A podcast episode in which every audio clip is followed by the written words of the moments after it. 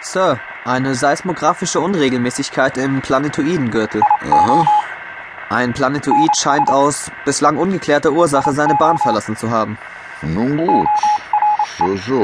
Äh, Ja, ja. Darf ich ihn weiter beobachten? Was? Äh, ja, ja. Wenn du dabei deine Arbeit an den Schutzschilden für den Garten nicht vernachlässigst. Aye, aye, Sir. Dann muss ich eben die weiteren Untersuchungen über das Nihilin zurückstellen. Ach, äh, ja, ja, ja. Wie hat Fletcher gesagt? enthält der Mond den geheimnisvollsten Stoff des ganzen Universums. Das Nihilin. Aber die Bodenproben, die er von der Venus mitgebracht hat, waren alle unauffällig, soweit ich weiß. Hast denn du schon eine Spur? Sogar zwei.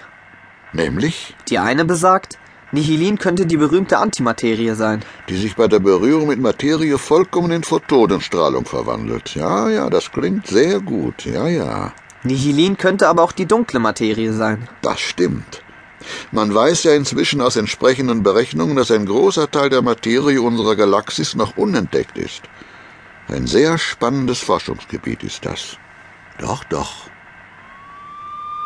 Lisa Matthews, die Enkelin von Dr. Brockers Haushälterin Margaret, träumte zu der Zeit eines Nachts einen Traum.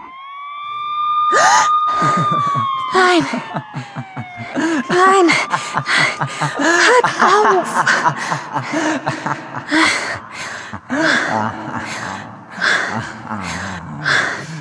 Einen ziemlich anstrengenden Traum. Oh, wie schrecklich.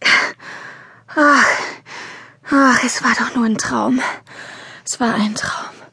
Aber was für einer kam mir wie echt vor. Den muss ich den anderen erzählen. Oder sogar dem Doktor.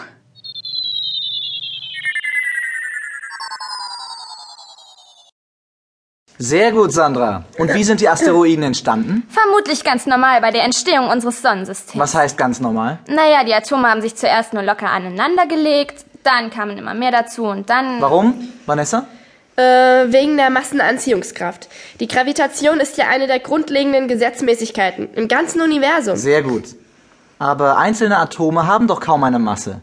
Woher dann die Anziehungskraft? Leander. Jedenfalls haben sie Masse. Und wenn mal zwei beieinander sind, besteht eine geringfügig größere Wahrscheinlichkeit dafür, dass sie auch zusammen bleiben. Und wenn sie mal zusammen sind, kommt ein Dritts dazu. Wie und bei ein einem Viertes. Ehepaar, aus dem eine Familie wird.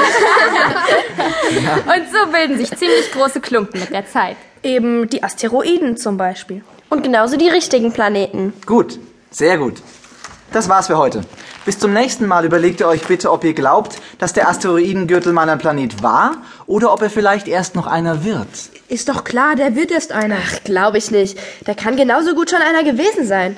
Und wie soll er dann zerbrochen sein? Durch den Zusammenprall mit einem anderen Himmelskörper. Sowas hat man doch schon erlebt. Hm, erlebt würde ich jetzt nicht gerade sagen. Schließlich bist du gerade mal zwölf, Vanessa. Äh, selber erst 13, Sandra. Habt ihr nicht gehört, dass die sumerischen Mythen von einem Planeten namens Phaeton oder Tiamat erzählen, der zerborsten ist? Echt? Ja, und die Brocken haben... Brocker? Mann, ich hab gesagt, die Brocken. Die verteilen sich auf Dauer ringförmig, wegen des Gravitationsgesetzes, wie der Asteroidengürtel. Okay, okay, ihr seid wirklich gut. Aber ich habe gesagt, bis zum nächsten Mal. Vielleicht überlegt sich jeder von euch auch, welche Argumente es für die Gegenseite gibt.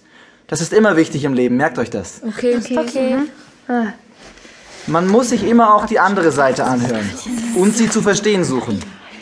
Semper audiatu et altera pars, wie der römische Philosoph Seneca schrieb. Uli als Lehrer?